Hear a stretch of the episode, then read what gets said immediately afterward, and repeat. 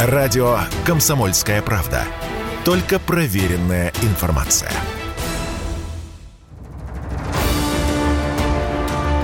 Цивилизация Россия.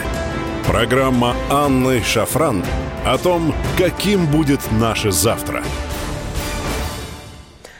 Здравствуйте, друзья! Мы продолжаем нашу программу, и в этом часе поговорим о еще одной сфере национальной безопасности. Это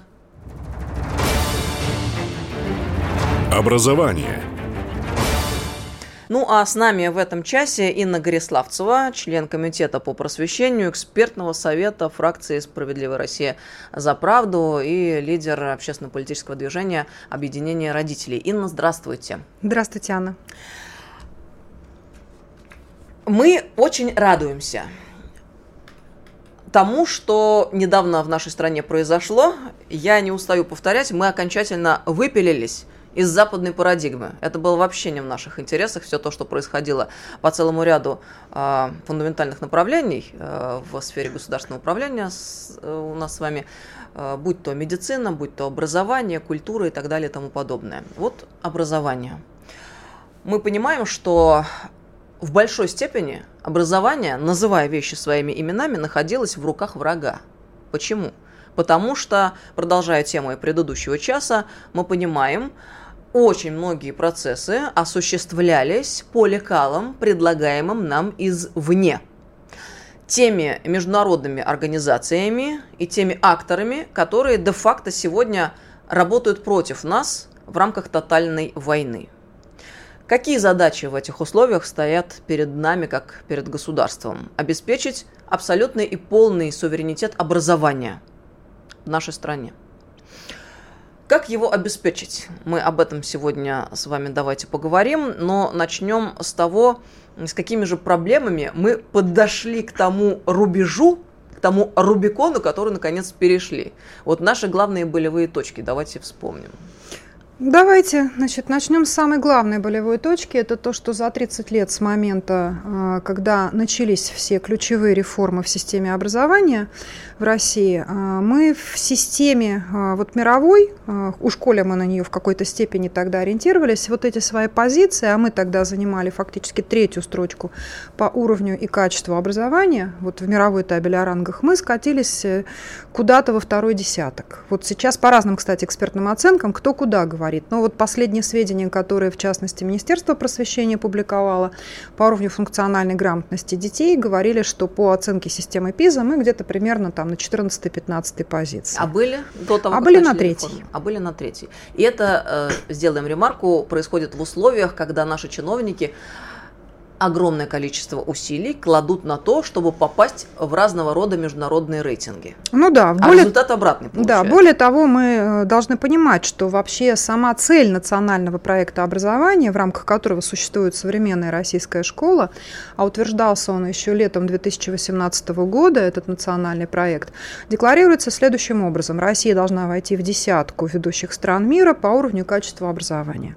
То есть всего лишь войти в десятку – это наша такая заветная мечта была по состоянию вот э, буквально на начало этого года.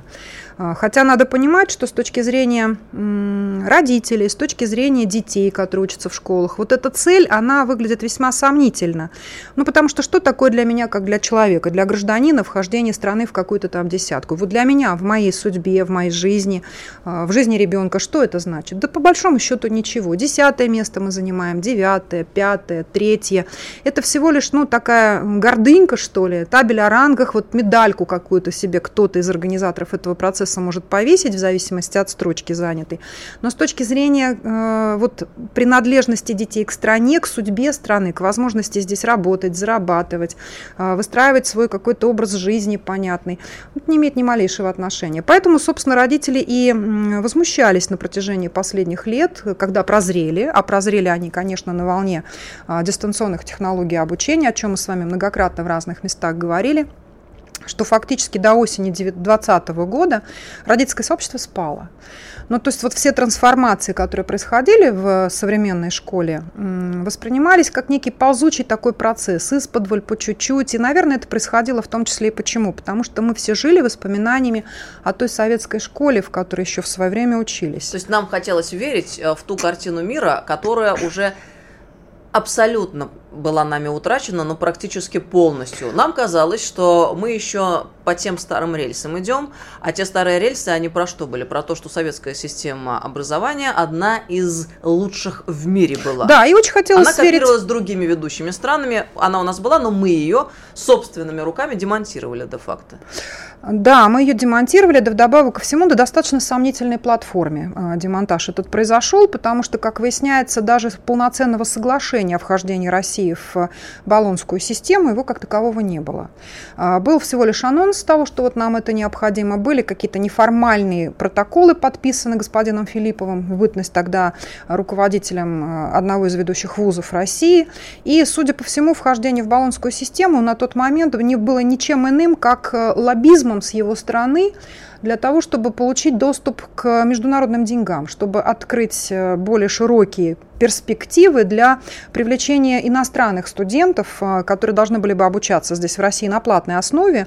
И, соответственно, получив дипломы российского образца, э, вот их как выпускников наших вузов со специалитетом, ну, там за рубежом не воспринимали. Там классическая форма – это бакалавриат 4 года, плюс 2 года магистратуры. И, соответственно, вот наше высшее образование было фактически под эту потребность зарубежную поломана.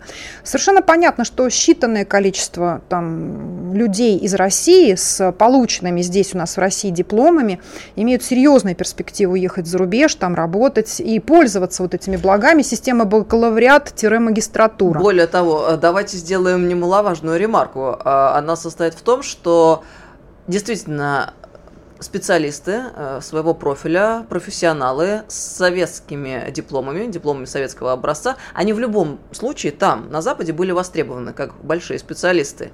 Это был обычный специалитет советский. А нам пытались внушить э, тему того, что если мы на баллонскую систему перейдем, то в одночасье э, все понадобятся там. Ну, тоже странное целеполагание, кстати говоря. Да, мы экспорт, за экспорт умов, да. Должны готовить кадры для того, чтобы они утекали туда. То есть мы работали на тот пылесос, который они включили в отношении нас. Ну, собственно, да, но это же никак не противоречило э, тем целям и задачам, которые всегда были у Запада по отношению к России, прийти здесь все высосать самое ценное, а люди это тоже капитал, люди это ресурс, э, и качественные людские ресурсы на самом деле имеют свою собственную самодостаточную ценность, как мы понимаем.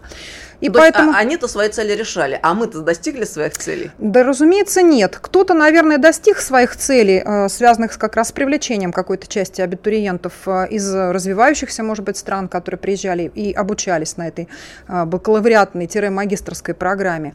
Но я хочу напомнить, что вообще-то в свое время человек, который окончил всего 4 курса высшего учебного заведения, у нас считался человеком с неоконченным высшим образованием. И тут вдруг вот он уже бакалавр, вот он уже даже специалист совершенно совершенно пригодный к тому, чтобы идти куда-то работать на производстве и так далее. На самом деле, я могу сказать одно.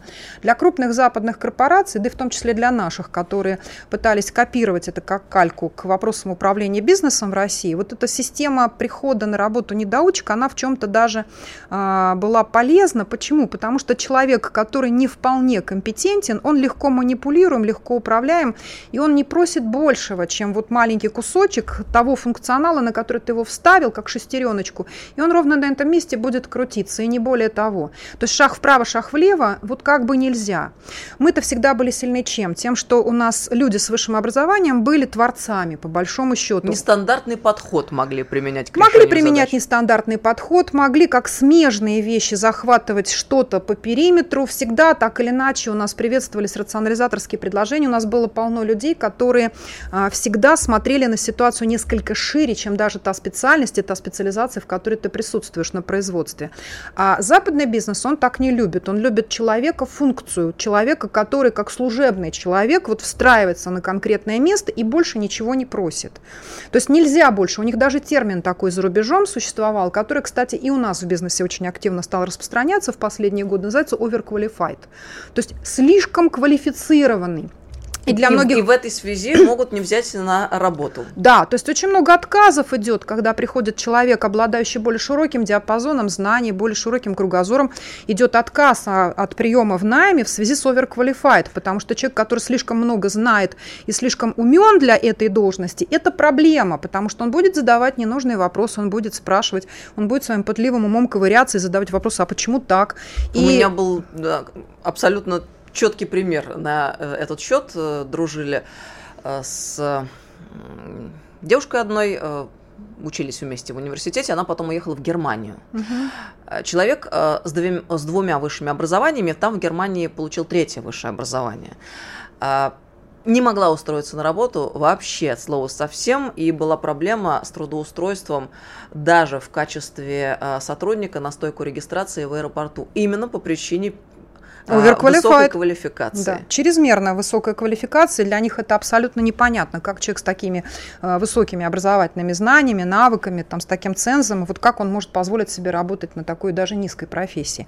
А для нас это вообще-то было нормой, когда люди с высшим образованием по зову души, пардон, дворниками могли устраиваться, потому что остальное время они там посвящали каким-то другим... Написанию диссертации, например. Написанию диссертации, творчеству, музыки. Для нас вообще переход из специальности в специальность вообще никогда не составлял особого труда. То есть наши люди всегда были свободны. Поэтому... О, давайте мы здесь вспомним вот ту мысль, которую нам продвигали. Не нужны фундаментальные знания, навыки. Для чего? Для того, чтобы быстрее адаптироваться. Слушайте, мы и так умеем адаптироваться. Почему? Именно ввиду наличия фундаментального образования. И навыки, которые нам пытались преподнести в качестве основополагающих э, того, что мы должны воспитывать в детях, э, очень активно двигали э, эту идею э, представители как это не парадоксально, эм, банковской сферы нашей знаменитой экосистемы. Но слава тебе, Господи, сейчас они ушли на десятый план, уже не актуально стало все то, что они предлагали. Вот по поводу фундаментального образования и навыков, у вас есть, я знаю, личный пример из жизни. Да, безусловно. Он очень интересный, потому что э, то классическое школьное образование, которое было еще, вот пришлось на наши советские годы, вот на меня в частности, позволило за э, те практически 35 лет э, жизни производственной вот в бизнесе, во всем остальном, мне многократно переквалифицироваться. То есть начинала я э, просто в консалтинговой аудиторской компании совместно с мужем. Потом жизнь меня закинула в компанию телекоммуникационную на очень высокую позицию первого вице-президента по экономике и финансам в одном из крупнейших телекоммуникационных провайдеров России, компания Транстелеком. Это стопроцентная дочка российских железных дорог. И принимала я ее с безумным убытком в 5 миллиардов, а сдавала с рук на руки с безумной чистой прибылью, больше 3 миллиардов рублей в год. За 10 лет вот так мы из практически банкротного предприятия сделали эту компанию цветущим райским садом ну, для всех. Теперь, конечно, я э, вспоминаю об этом опыте телекоммуникационным содроганием, потому что из него вытекают во многом, в том числе все те процессы с цифровизацией, которые касаются современной школы, в частности. Но об этом отдельный разговор.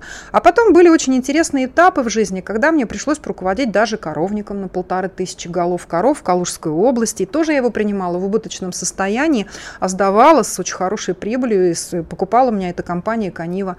И были еще и другие отрасли. То есть я посчитала, за мою жизнь мне пришлось переквалифицироваться вынужденно, принимая в качестве проблемных активы, а, издавая их с рук на руки уже очищенными и, так сказать, облагороженными, наверное, раз 8 или 9. И причем это всякий раз были разные отрасли. Авиационные, телекоммуникационные, вот сельскохозяйственные, там, добывающие, строительные и так далее. Я уверена в том, что все эти трансформации мне удалось пережить только благодаря тому, Morgen что у меня было то самое фундаментальное школьное образование и в биологии, и в математике, и в других отраслях, которые позволяли мне добавлять к этому фундаменту какой-то недостающий кусок и получать соответствующую быструю переквалификацию. У нас даже существовала в системе такая ситуация, как профпереподготовка. Да? Приходишь на профпереподготовку, через 6 месяцев у тебя появляется дополнительная профессия, дополнительная специальность. Такой непрерывный цикл обучения. И здесь абсолютно непонятно, зачем же тогда сейчас, имея в принципе отстроенную систему вот этих дополнительных дополнительных профпереподготовок нужно было исключать что-то.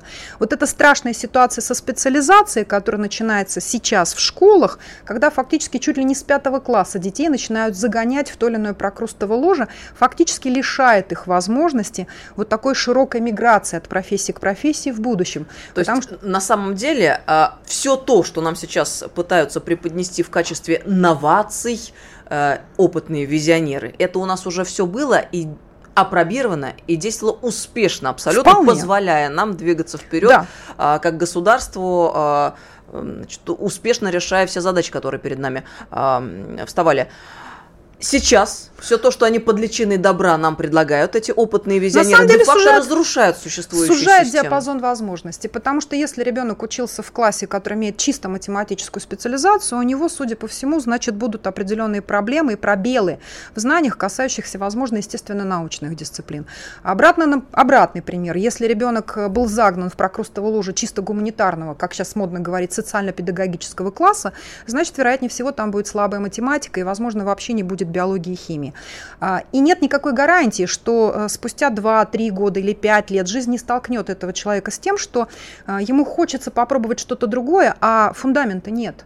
Вот нет тех исходных базовых знаний, которые были пропущены. Как дорога ложка к обеду, определенные виды знаний надо обретать в определенном возрасте. То есть персональные траектории, которые нам сейчас э, пытаются представить как а, абсолютную истину в последней инстанции, а, непоколебимое Это сужение нечто. кругозора, это сужение эрудиции ребенка, это загон его в какой-то прокрустово ложе, вот в этот коридор, вот всего лишь навсего, в котором вот он будет вынужден бежать практически всю свою оставшуюся жизнь. Да, может быть, плюс-минус в рамках этого коридора от стенки к стенке бегать, может быть, чуть-чуть за его границы выходить, но, тем не менее, возможности серьезным образом как-то кардинально менять свою профессию, специальность, видимо, уже не будет.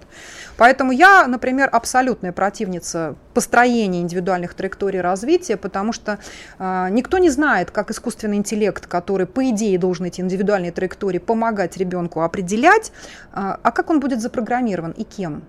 То есть, э, если ребенку в первом или в третьем классе нравится рисовать, это не значит, что эта тяга сохранится нам всем оставшуюся жизнь. А его могут записать в художники и лишить возможности получить гениального поэта, например. Поэтому здесь это очень большой вопрос, насколько мы в состоянии вообще довериться тому выбору, который за нас этот искусственный интеллект делает. А самое страшное, что на самом деле построение индивидуальной траектории – это фактически полное раскрытие себя как личности. И э, тестирование, которое ты должен проходить, причем психологическое, но когда ты свои сведения о том, как ты принимаешь решения, как ты думаешь, что на тебя влияет, э, делает тебя уязвимым, потому что это повод, э, сохранив эти данные о тебе как о человеке, как о личности, потом тобой манипулировать через страх, через боль, через какие-то другие вещи. Это уникальная возможность понять, как устроен человек, как он мыслит, да, вот как устроена его голова. Более того, Сдел- если мы примем во внимание э, вопрос утечки персональных данных, а также геополитическую обстановку, в которой мы живем, э, несложно сложить 2 плюс 2. Это та информация, за которой охотятся спецслужбы. Хочу напомнить вам фильм про электроника, где там небезызвестные грабители все время говорили, Ури, где у него кнопка? Вот э, индивидуальные траектории и вот эти психологические тесты, которые наверняка будут являться неотъемлемой частой, частью ее построения, это та самая кнопка на каждого человека. То есть надо понимать и жить, что э, как только ты раскрыл про себя все сведения, поучаствовал в каких-то даже пусть забавных тестах и всем остальном, ты становишься уязвим э, и манипулируем. Все. ЕГЭ тоже вопрос. Не Ну, празднуют. ЕГЭ это вообще отдельная боль для всех родителей, потому что на самом деле здесь надо расширить диапазон. Здесь ведь не только ЕГЭ, но и ОГЭ. И система всероссийских проверочных работ. Их надо рассматривать как а, звенья одной цепи, да, а, одно из которых перетекает в другое. Да, понятно, что ЕГЭ это притча во языцах, э, и об отмене ЕГЭ, в частности, партия «Справедливая Россия. Патриоты за правду» бьется, тут же Сергей Михайлович Миронов уже второй год, на каждом углу декларирует, декларирует, что надо отменять, надо отменять. Значит, э, но вообще дети находятся в состоянии дичайшего стресса, начиная фактически с седьмого класса. То есть уже в седьмом классе школьников начинают пугать тем, что в девятом будет ОГЭ, что вот надо к этому готовиться. И этот стресс приводит к достаточно серьезным подвижкам в сознании, в психологии у детей, э, в восприятии школы, в неприятии школы, которое нарастает, потому что э, этот экзамен начинает висеть как некий домоклов меч. Но самое страшное в структуре этого экзамена в том, что он готовит детей скажем так, он натаскивает детей на совокупность ответов по заранее э, понятному перечню вопросов, разработанных не в привязке к конкретной учебной программе, которой пользуется школа, а вот к некому вообще совокупному перечню этих вопросов, которые надо вот где-то взять, прочитать, по ним подготовиться. И в данном случае, к сожалению, ЕГЭ абсолютно не решила тех задач, ради которых создавалось. Ведь его как вводили? Для того, чтобы создать перспективы для детей э, из провинции, в частности, поступать высшее учебное заведение в Москву. Ну, по крайней мере, так декларировалось. Значит, потому что якобы преподаватели московских вузов брали взятки, это была коррупция, то есть надо было тратить большие деньги на подготовку с репетиторами из московских вузов, и, соответственно, дети из других городов, не из Москвы, там или Санкт-Петербурга, были лишены такой возможности и не имели равных условий по поступлению. А ЕГЭ вот вроде как должен был выровнять эти условия, их создать. Но правда жизни вся в том, что м, просто все опустилось на уровень ниже. И если мы раньше имели дело с ограниченным количеством преподавателей вузов, в которых надо было готовиться, да и когда говорили, что отсутствуют эти равные условия, это тоже была ложь. Эти условия всегда были. Были дистанционные курсы при высших учебных заведениях. Вот я, например, на таких дистанционных курсах при Московском государственном университете целый год в 10 классе, когда училась, готовилась и совершенно спокойно. Э, это было доступно и, в общем-то, недорого стоило.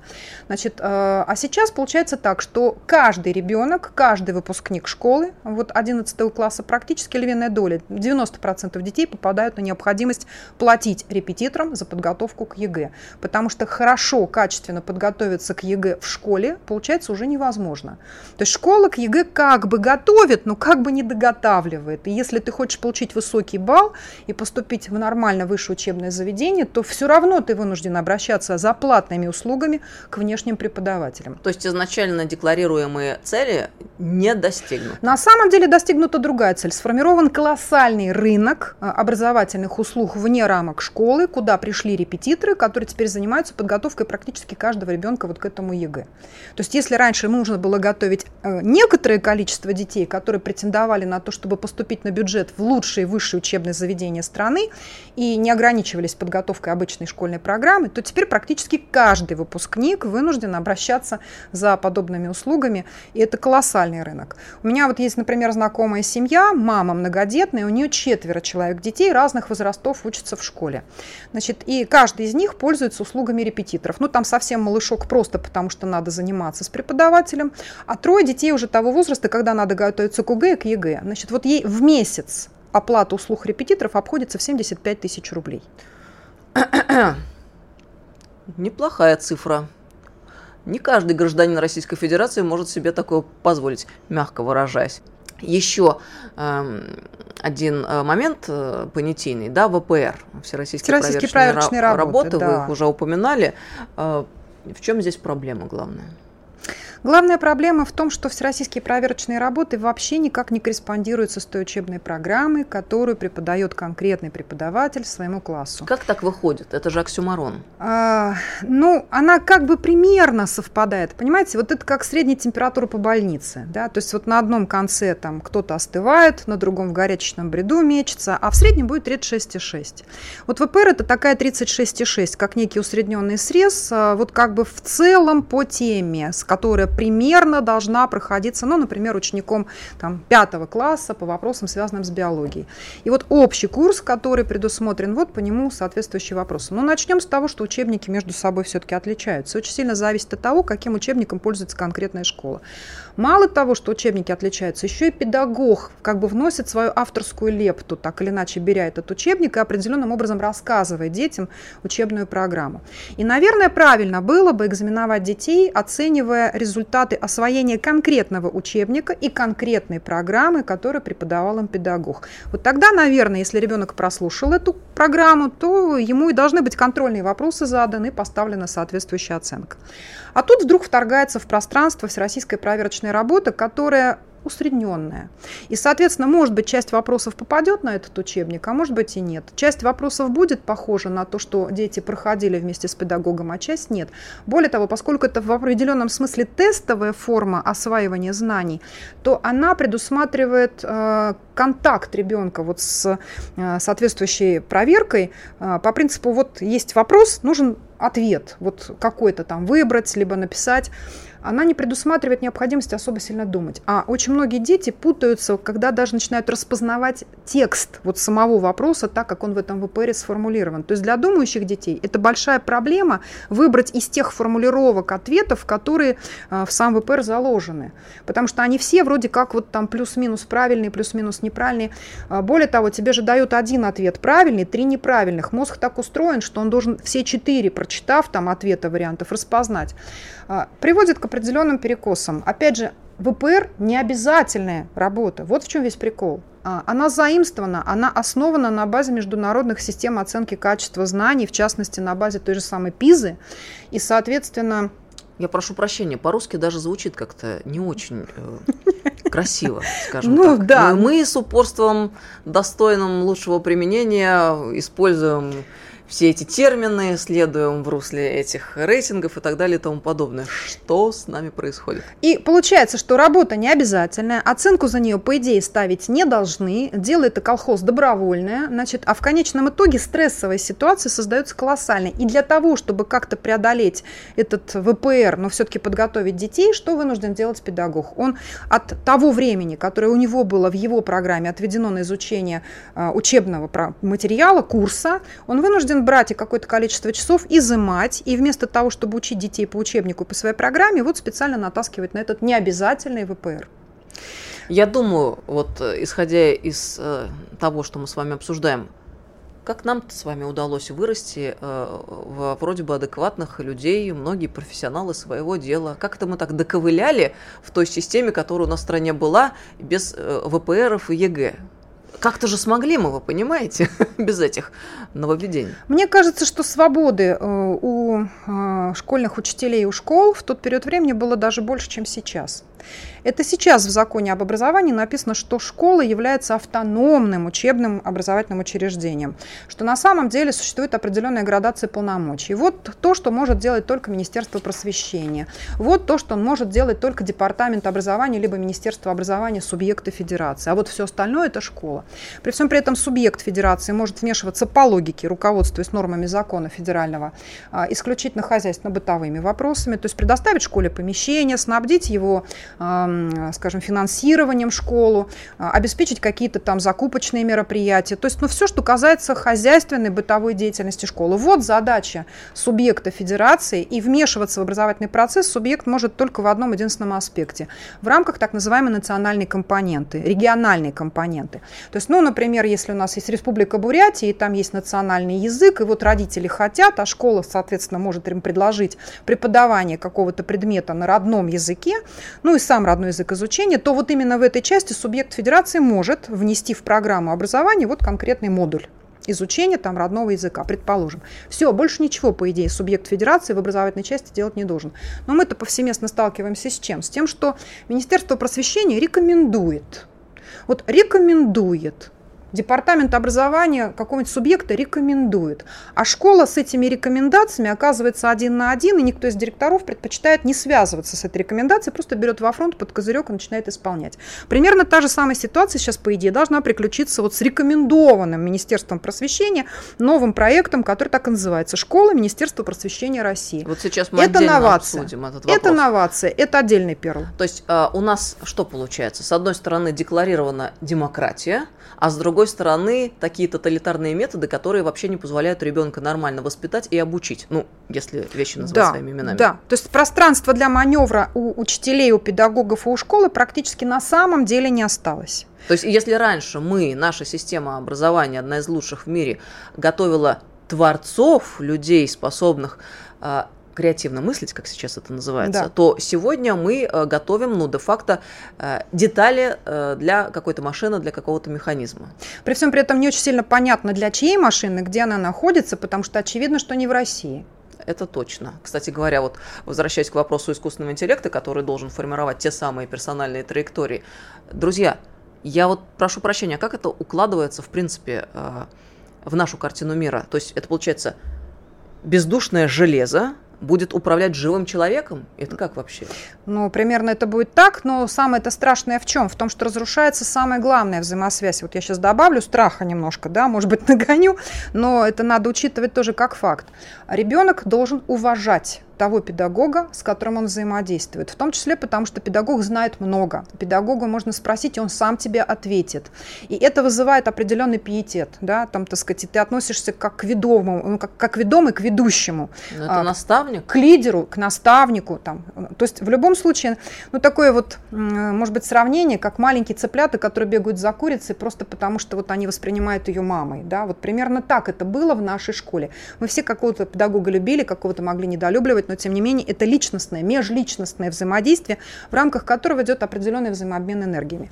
Теперь мы говорим, мы роль а, педагога, вот как такого лидера, а, убираем полностью, мы вместо него сажаем тьютера, который трансформируется всего лишь в советника, аналитика. Ведь самое страшное, что вот этот проект школы Министерства просвещения, вообще национальный проект, говорят о чем? Что в рамках некого будущего, которое они там себе чиновники нафантазировали, у нас в первую очередь должна произойти трансформация личности педагога. Мне уже страшно слышать это слово трансформация до такой степени заезжено да. и в таком негативном смысле, что уже как-то передергивает. Они так говоря. и говорят, объект трансформации педагог. То есть если сейчас у нас педагог это все-таки э, а, руководитель, образовательного процесса, организатор образовательного процесса, значит, он наставник, он критик, и он при этом оценщик, то есть вот все, что связано с передачей знаний, то есть я организовал процесс, я передал знания определенным образом, я покритиковал, если что-то пошло не так, и я выставил оценку в качественном итоге, то есть это вся такая руководящая роль, да. А теперь давайте посмотрим, что предлагается. Предлагается, чтобы педагог стал советником, а, аналитиком, а, значит, модератором этого процесса и партнером.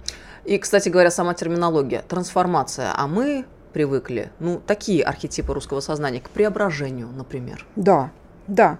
И, кстати говоря, когда мы про тьюторов заводим речь, уже э, это видно, э, в общем-то, невооруженным взглядом, что происходит. Мне рассказывали родители бедных детей, которые оказались э, в объединенных больших школах, там, где несколько тысяч учеников, где вместо классных руководителей появились тьюторы, они, у этих тьюторов по несколько классов, они не могут уследить за этими детьми, они их не знают зачастую по имени и по фамилии, а, соответственно, не могут ответить ни на один вопрос а, родителей, связанный с тем или иным ребенком. То есть это полная ломка вообще традиционной системы. Непонятно вообще, э, какое э, разумное зерно здесь э, закладывать. Нет, то есть цели нам декларировали. Они как бы прекрасно выглядят. Но то, что на деле получается, а, эта картина ужасающая. Анна, Если а раньше ты... классный руководитель знал каждого ученика, его обстановку в семье, а, его какие-то особенности психологические и так далее и тому подобное. Ведь детей по-разному надо мотивировать. Кого-то надо погладить по голове и похвалить и поощрить для того, чтобы раскрыть лучше свойства. Теперь это конвейер. Кого-то, кого надо, в общем-то, взять на слабо. То есть э, совершенно разные вещи, но они выстраиваются только в результате того, что конкретный педагог знает конкретного ребенка. А теперь эту информацию информацию про ребенка будет знать бездушная машина и все, кто будет иметь доступ к этому профайлу. Но самое страшное, ведь вдумайтесь в смысл слова. Что такое эксперт? Вот что будет экспертировать такой педагог? Аналитик, что он будет анализировать? Модератор, что он будет модерировать? То есть абсолютно четко понятно, что это абсолютно безответственное отношение со стороны будущего педагога. Пауза и продолжим. Цивилизация Россия. Радио «Комсомольская правда». Мы быстрее телеграм-каналов.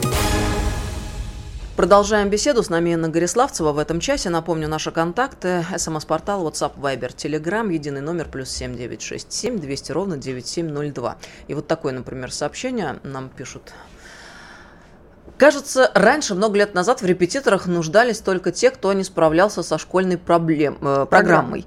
Э, если теперь каждому ребенку нужен репетитор, то чем занимается школа? Вот действительно хороший вопрос. Зачем тогда учителя? Давайте уволим учителей, возьмем на их место репетиторов. Государство будет им централизованно платить, ученики будут бесплатно учиться у репетиторов. Все довольны. Из Владимирской области пришло сообщение.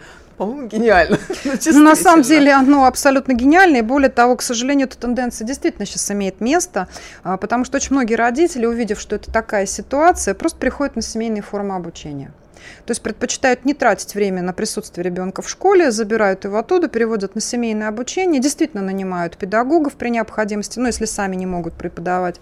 И, в общем-то, этот поток начинает нарастать. И есть... огромное количество головной боли сразу же уходит. Более того, мы понимаем, что родители, пользуясь формой другая. домашнего образования, могут объединяться в небольшие коллективы и в складчину, скажем, нанимать тех или иных репетиторов-педагогов и уже воспитывать детей так, как они считают нужными, а, и, э, собственно, по той программе, которая максимально может дать знания, а не ну, скажем так, количество той нервотрепки, которую создает школа, да, действительно в разы сокращается в этом случае. Я вот не сильная большая сторонница семейных форм обучения все-таки, да, я надеюсь, что нам удастся совместными усилиями все-таки как-то вернуть в нормальное русло обычную школу, но, тем не менее, нельзя игнорировать этот факт, он налицо. А почему это важный момент? Вот смотрите, государство, если оно в лице чиновников Министерство просвещения в частности, продолжает идти по означенной линии, вот этой глобалистского толка, угу. оно что делает? Упускает стратегическую сферу образования. Это стратегическая сфера Именно национальной так. безопасности. Почему? Потому что родители, в конце концов, устав от всего того, что мы с вами обсуждали, ЕГЭ, ВПР и так далее и тому подобное, от этих персональных траекторий, могут э, забирать детей на домашнее образование все в большем и большем количестве, и государство уже здесь э, с большим трудом э, может, будет контролировать да, все то, что происходит. Еще раз, если не будет налажена система нормальная, не будет наведен порядок, то государство утратит управление стратегической сферой. Именно так. Это так и будет, к сожалению, если эта тенденция не переломится вот сейчас в корне. И именно по этой причине речь идет о том, что та национальная цель, которая сейчас заложена в концепт национального проекта образования, глобальная цель, она должна быть пересмотрена. Еще нам один вопрос э, прислали такой. Скажите, пожалуйста, слышала, что с 1 сентября собираются вводить новые стандарты образования, которые будут еще проще, чем были, и даже в математических школах математика будет по уровню равна упрощенной сегодняшней программе обычной школы, при том, что математика сегодня сплошная в медицине, в биологии, в химии, уже не говоря о смежных науках. Вот что здесь можно сказать? Ну, можно сказать, что действительно дети, которые в этом году впервые будут зачисляться в первый класс, будут приниматься для обучения уже по новому федеральному государственному образовательному стандарту. То же самое касается детей, которые в этом году будут переходить из начальной школы в пятый класс. Вот они фактически, безусловно, зачисляются на обучение уже по новым федеральным государственным образовательным стандартам. Все, что касается детей, обучающихся в других классах, а, там, вторых, третьих, там, шестых, седьмых, то есть все, что касается основного общего образования, значит, э, потому что стандарты разработаны только для этих уровней образования, они пока отсутствуют для 10-11 классов, там пока все по-прежнему. Значит, и вот в этих э, классах, которые я упомянула, значит, да, действительно, этот новый стандарт есть. И он в себе содержит две страшных вещи. С одной стороны, действительно качественное понижение уровня знаний в базовых, которые как минимально необходимы. И второе, достаточно высокий процент потенциальной цифровизации образования, который прям в сам стандарт заложено. То есть э, согласие родителя на применение этого стандарта дает, развязывает школам руки в применении в том числе цифровых, электронных, дистанционных, сетевых технологий обучения. А мы многократно говорили про то, что такое обучение, к сожалению, не обучение вовсе. Вот, потому что есть даже масса всяких разных исследований, которые говорят, что чем выше степень цифровизации класса и э, внедрения соответствующих технологий, тем, к сожалению, ниже по качеству образовательные результаты.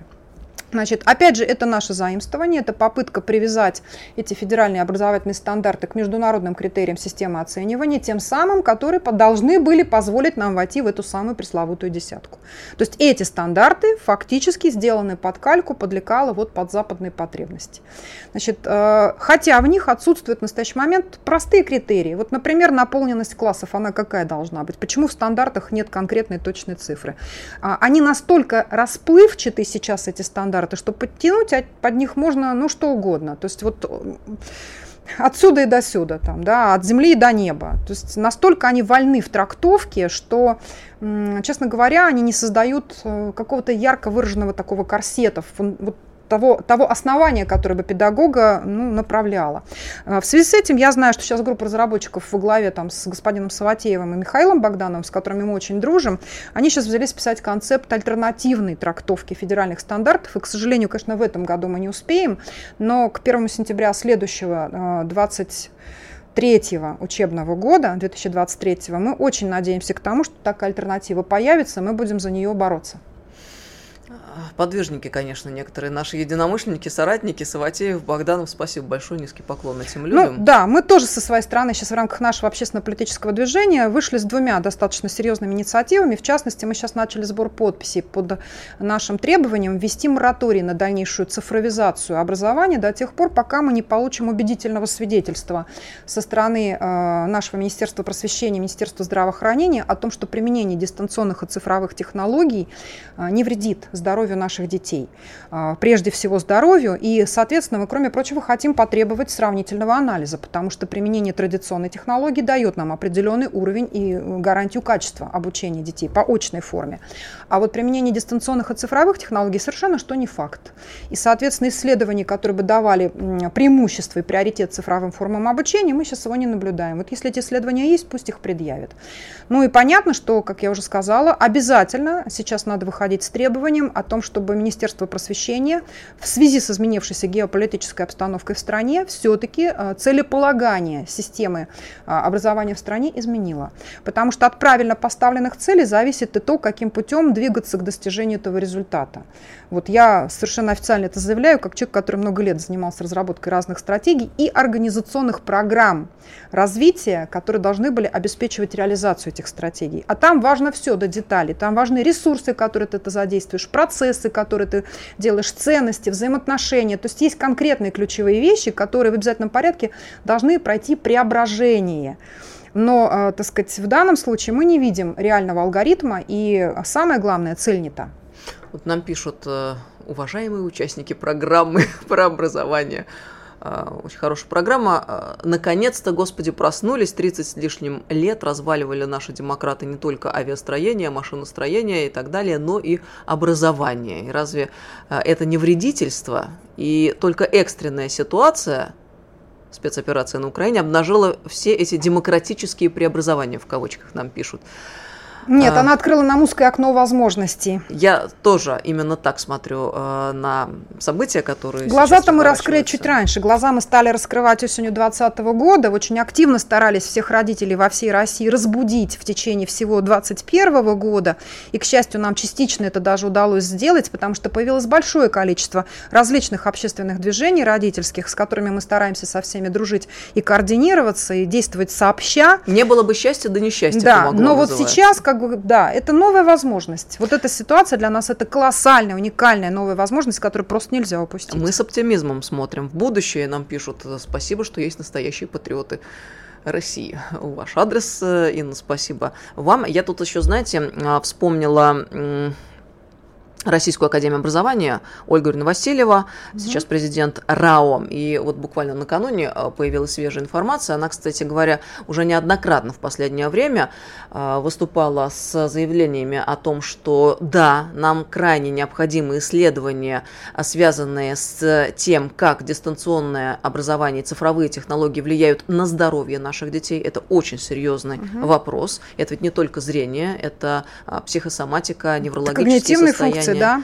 А, и э, сейчас ведутся исследования на этот счет. Совершенно с вами солидарна а, по части того, что если у нас еще нет этих результатов, давайте мы объявим мораторий. То есть мы да. не можем вслепую двигаться и совершать все больше и больше ошибок. Вот да, до тех пор, пути. пока они не появятся, эти результаты, этот мораторий, безусловно, должен быть наложен. Поэтому сейчас мы будем собирать под это подписи. Я очень хочу, чтобы вот такой толстый талмуд, я не знаю, там, сколько у нас удастся, 100 тысяч, 200, миллион. Мы ставим перед собой глобальную цель. Мы должны собрать этот миллион подписей по стране. Для... И потому что если не слышат отдельные голоса, должны услышать народ. А вот о чем Ольга Юрьевна Васильев говорит, я тоже хотела бы успеть э, озвучить. 20% детей до 15 лет не достигают пороговых значений функциональной грамотности. Это результаты как российских, так и международных исследований. То есть получается, что вся информация, которая им, ребенком, прочитывается, остается вне его понимания. И по словам Ольги Юрьевны, сейчас у детей в России наблюдается резкий провал после начальной школы. Так больше отличников э, в первых-четвертых классах на основном уровне образования существенно меньше, то есть дальше. Угу. Отличников все меньше становится становятся. Причины могут быть в усложнении программы, снижении мотивации в обучении, разных подходов учителей и так далее. То есть то, о чем вы говорите. И вот очень радует тот момент, что мы наконец выходим на траекторию, которая может нас вывести, наконец, к тому, что будут сделаны правильные выводы, и э, за ними последуют э, правильные действия в области Главное, чтобы мы понимали одну простую вещь. Здесь формула коней на переправе не меняют, не сработает. Инна Гориславцева была с нами в этом часе, и мы э, должны понимать, если мы цивилизация, а Россия, значит, настала пора навести порядок в образовании. Будем последовательно двигаться по этому пути, и я уверена, в этом нет никаких сомнений, победа будет за нами. Всем доброго вечера, друзья. Цивилизация Россия. Если тебя спросят, что слушаешь, ответь уверенно. Радио «Комсомольская правда». Ведь Радио КП – это истории и сюжеты о людях, которые обсуждает весь мир.